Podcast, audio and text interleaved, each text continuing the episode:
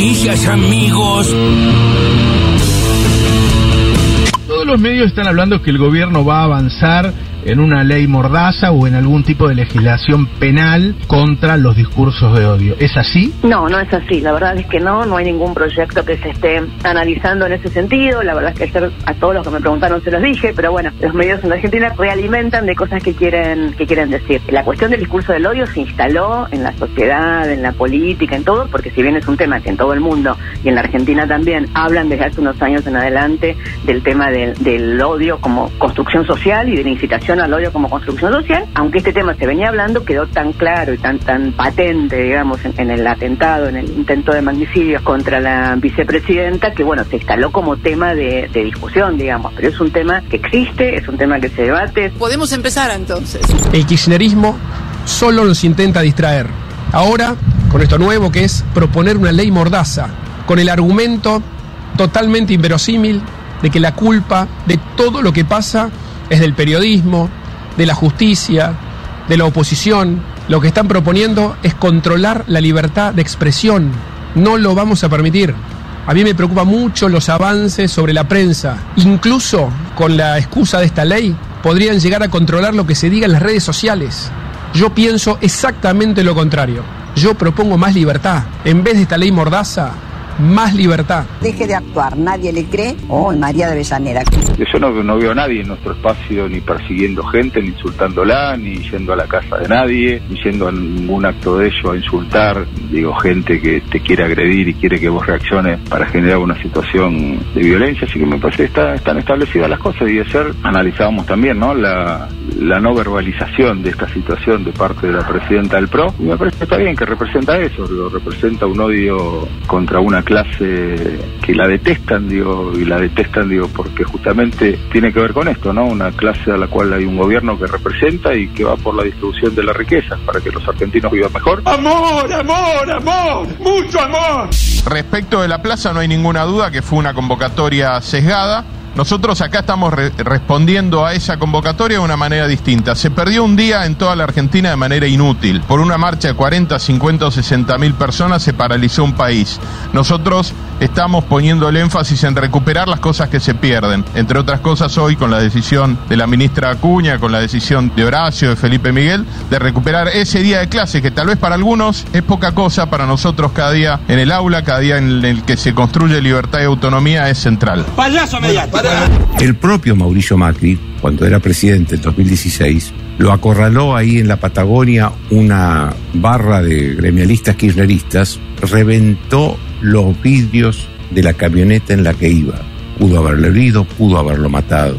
Felizmente no pasó nada, por casualidad también. Ahora, no hubo escándalo, los diarios hicieron eco de lo que había sucedido, pero nada, no pasó más nada. Nadie armó el escándalo que se armó acá, que se armó ahora. Sin llorarla. ¿Ella sabía o lo ayudó a organizar el supuesto ataque? Ya es supuesto ataque. Claro. ¿Por qué? Ya es supuesto ataque por las dudas que empiezan a aparecer. O sea, de alguna manera vos, vos lo que decís es que los fiscales dudan de que haya sido un ataque. Que hay cosas que no están coincidiendo. Forro. ¿Nombre? Ana. Ana, ¿qué pensás de lo que pasó con Cristina? ¿Qué se habla en el trabajo? ¿Qué se habla en tu casa? ¿Qué pudiste hablar con la familia?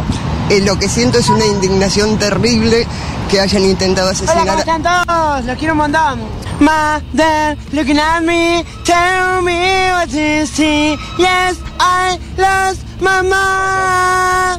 Un beso para todos, pásenla re bien, están rompiendo todo, pero bueno, sigan, sigan, sigan rompiendo, viendo la mochila, haciendo mierda a todo el país total. No saben que son de carne y hueso. Un beso. Gracias. La voz de la calle es amplia y plural. Cerramos. Sí, este, nada, te decía que estoy muy indignada con el intento de asesinato a Cristina. Qué temazo, viejo.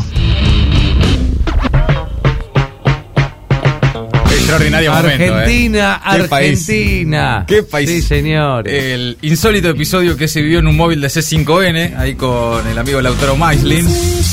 Ah, extraordinaria. La voz de la calle, como decía el gran de la tele. Y sí, es eso también. Hay de todo. Me gustó mucho él, pero también me gustó mucho ella, la señora, porque reaccionó de la mejor manera y empezó Hermoso. a mover la caderita Sí. diciendo, bueno, estamos en esa, vamos. Sí, sí, sí, sí, es momento de la canción.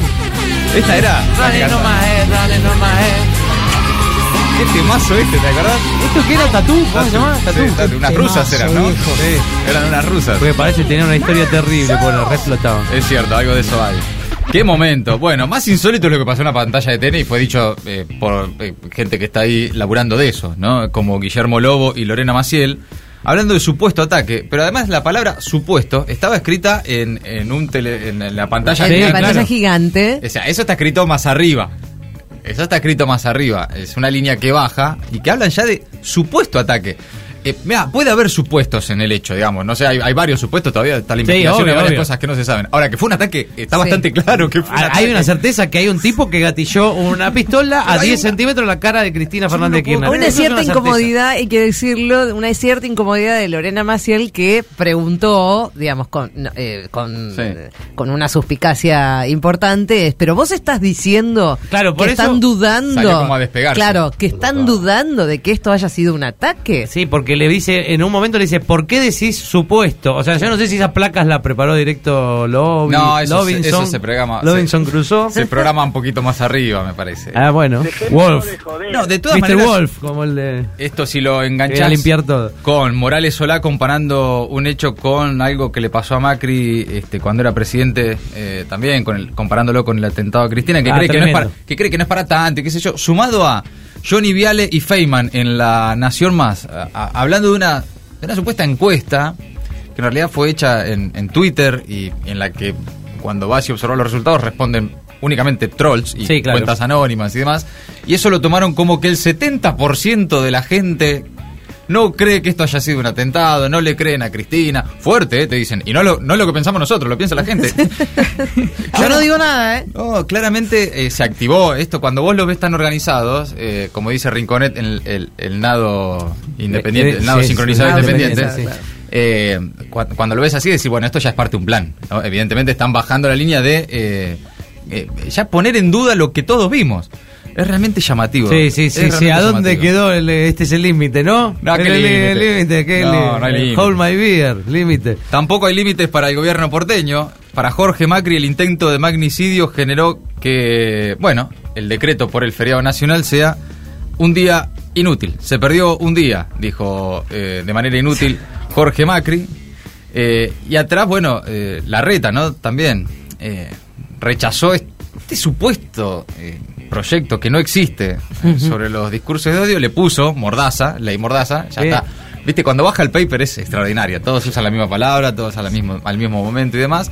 Eh, y sobre eso se montó para eh, decir que no va a permitir que le pongan controles a la libertad de Sí, expresión. sí, la verdad que uno, uno es, no... que es muy quiere- desgastante esto, ¿viste? Es como no tengo ganas. No quiere meter a toda la oposición, pero la verdad que la reta jugando eso, eh, ponelo a Macri, ya está. O sea, Claro. si vas a para, para hacer eso, la reta, ya está, dejalo a Macri. No, y también te deja eh, ya definitivamente la certeza Sí. de que pocos días después nomás, ¿no? Ni siquiera tuvieron que esperar tanto. Sí, sí, sí. No hay hoy en Juntos por el Cambio ningún dirigente de peso, de peso político propio, específico, con posibilidad incluso del año que viene de llegar a ser eh, candidato y presidente o presidenta, eh, que haya demostrado nada menos que con un atentado a la vicepresidenta de la Nación, que están definitivamente jugados dentro de los márgenes de la democracia. Sí, quizás No el- hay. Quizás Y eso es muy grave, ¿eh? Quizás el único, pero que también con todo su prontuario y todo lo que hace en su provincia es dudoso, es Gerardo Morales, digamos, como que quizás el, el que más mejor Que estuvo. por lo menos la llamó a Cristina. Claro. Fíjate en lo que estamos, ¿no? Eh, pero bueno, eh, realmente no, no parece. El tipo del carcelero de milagro, ¿no? Sí, Digamos. con todo lo que Sí. está pasando en Jujuy, que sabemos qué pasa, digo, pero bueno, Sí, que sí, como eh, eh, eh, a eso nos empujan. Qué momento, bueno, todo eso entre las voces del día. Ahora las noticias en maldita suerte.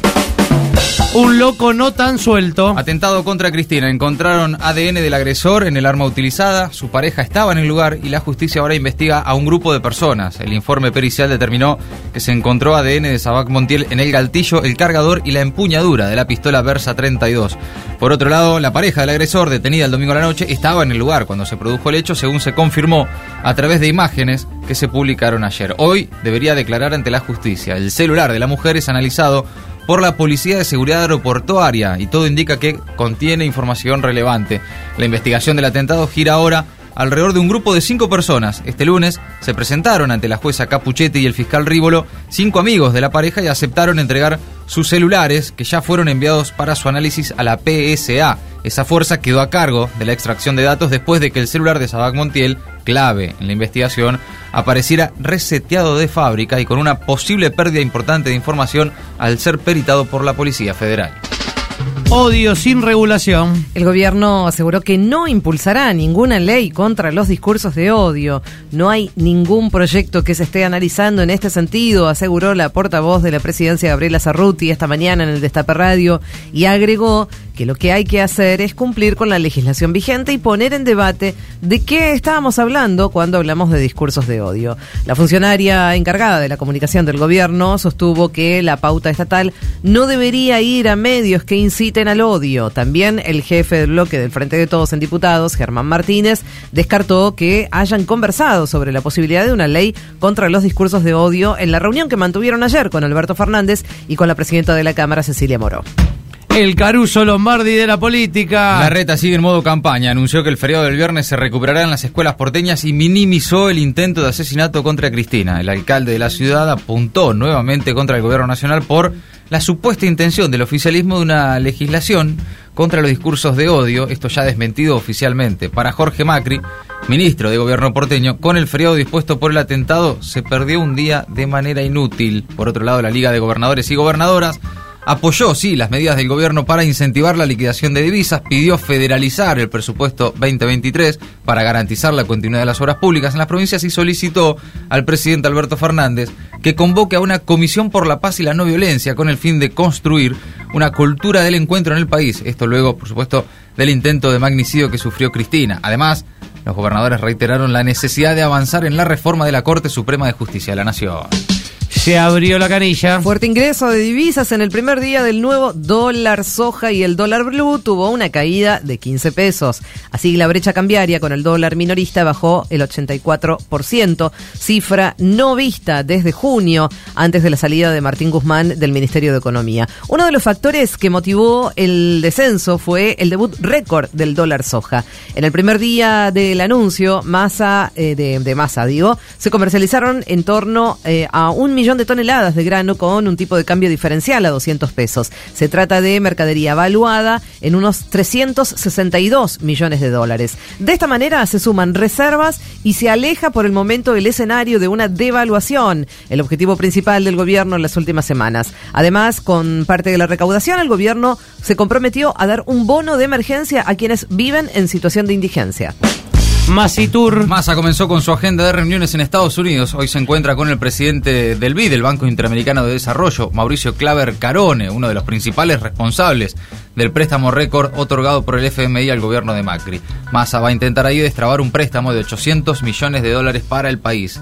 Esta es la primera gira de Massa por Estados Unidos como ministro de Economía y tiene como objetivos negociar con el fondo, acelerar los pagos de los dólares de organismos internacionales, buscar inversiones en energía y lanzar un programa para atraer mayores turistas hacia la Argentina. Hablando de turismo. Desde hoy pueden comprarse pasajes y hospedajes con Previaje 3. Las compras arrancan el 6 de septiembre. Es para viajar entre el 10 de octubre y el 5 de diciembre. Habrá un 70% de devolución para afiliados al PAMI y un 50% de reintegro para la población en general. Los que viajen entre el 10 de octubre y el 5 de diciembre pueden comprar del 6 al 11 de septiembre y cargar sus comprobantes hasta el 14 de septiembre. Quienes hayan utilizado las ediciones anteriores del previaje van a poder utilizar la misma tarjeta, la que conservaron, si es que la conservaron, de la edición anterior. Una vez activado el crédito, se podrá usar en cualquier comercio del sector turístico desde la fecha de inicio del viaje hasta el 31 de diciembre del 2022. Más buenas noticias, la catástrofe atómica cada vez más cerca. La Agencia Nuclear de las Naciones Unidas con- considera insostenible la situación en la planta nuclear de Zaporilla, en el sur de Ucrania, ocupada por las tropas rusas, y escenario este día de nuevos combates, por lo que exigió la creación de una zona de seguridad para evitar un posible desastre. Esto requiere un acuerdo de todas las partes, resaltó el organismo que tras varios intentos logró, logró acceder a la planta y pudo verificar el estado de la estructura. Maldita suerte. Agregamos una hora porque nos quedaban un montón de boludeces afuera.